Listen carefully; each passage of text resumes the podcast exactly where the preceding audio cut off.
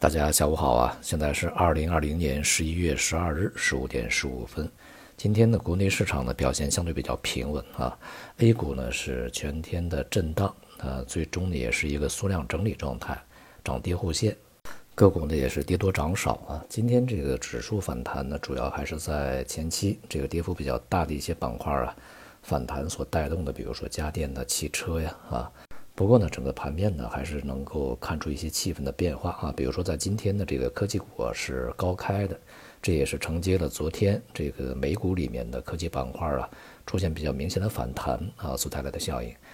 不过全天高开以后呢，就是持续低走，并没有能够显示出啊它具有一个持续的啊上涨动能。那么事实上呢，在今天这个美股的期指啊，它也是失去上涨动能，开始回落的哈。科技板块啊，成长股啊，尤其还是比较明显。在这个科技板块啊表现不是很振奋啊，并且始终是比较疲软的状态下呢，周期板块啊表现也不佳。像今天的这个金融啊、地产，还有一些资源类，普遍都是回落。因此呢，也就是表现出来一个科技不强啊，周期不张这么一个状态。最近一段时间呢，整个市场啊，尤其是外围，那么成长股和这个价值股啊，它的跷跷板效应还是比较明显的。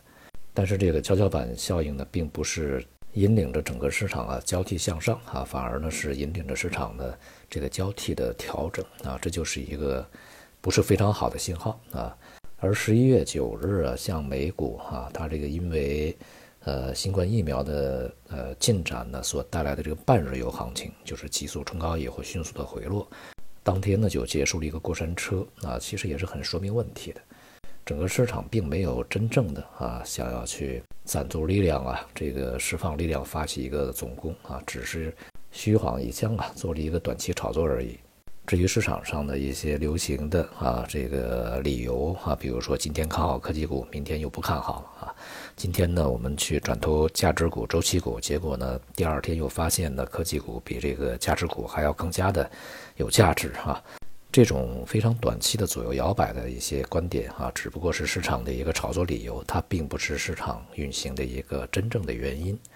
那么市场呢，现在也进入到一个观察期。从各个方面呢，啊，都要去进行观察，无论是宏观的这个经济啊、政治走向啊，还是一些近期的疫情啊、大选的情况，那么以及市场本身啊，这个投资者的情绪以及大家的决心，啊，未来的看法如何，都是需要去进行观察啊，进一步的去进行梳理。所以说，市场的节奏，呃，明显的慢了下来啊，市场的这个情绪呢，明显的变得平稳，而操作呢，当然也就明显的变得相对比较保守了一些。因此呢，总的来说啊，对于 A 股而言呢，仍然是一些结构性的机会，而当前的这些结构性机会呢，似乎并没有能够啊非常成功的向周期这些结构上面去偏移。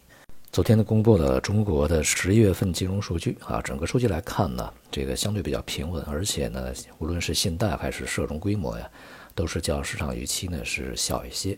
不过呢，一个是结构啊变得比较好，长期的这些贷款呢比较多啊。另外呢，就是整个的数据啊，啊还是比较平稳的，它没有那个大起大落啊。结合在前面的一些 PMI 啊，啊这个进出口数据啊等等啊，显示整个经济呢是在一个稳定的恢复状态啊。因此啊，这个央行也没有必要在这个时候呢继续去加大政策的一些力度，反而呢它是会逐步的撤出的啊。前面央行也说了，要避免政策悬崖嘛。这种说法呢有两层的意思，一层的意思就是我们会撤出的啊，另外一层意思是我们撤的会比较慢。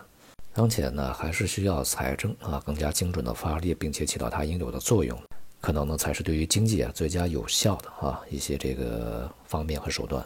不管是中国还是美国还是欧洲啊，恐怕都是如此的。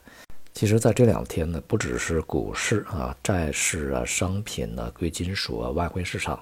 呃，都是变得波动逐步平稳下来啊，没有什么特别大的波澜出现。那么也就意味着呢，这个观望状态啊，是在整个市场里面啊持续形成的。尤其呢是在接近年底啊这样的一个时节，在经历了一年的大起大落啊，非常极端的波动以后啊，市场呢需要休息一下了。而我们呢，也需要对当前的市场状态呢，去给予一个清醒和客观的认识啊。好，今天就说到这里，谢谢大家。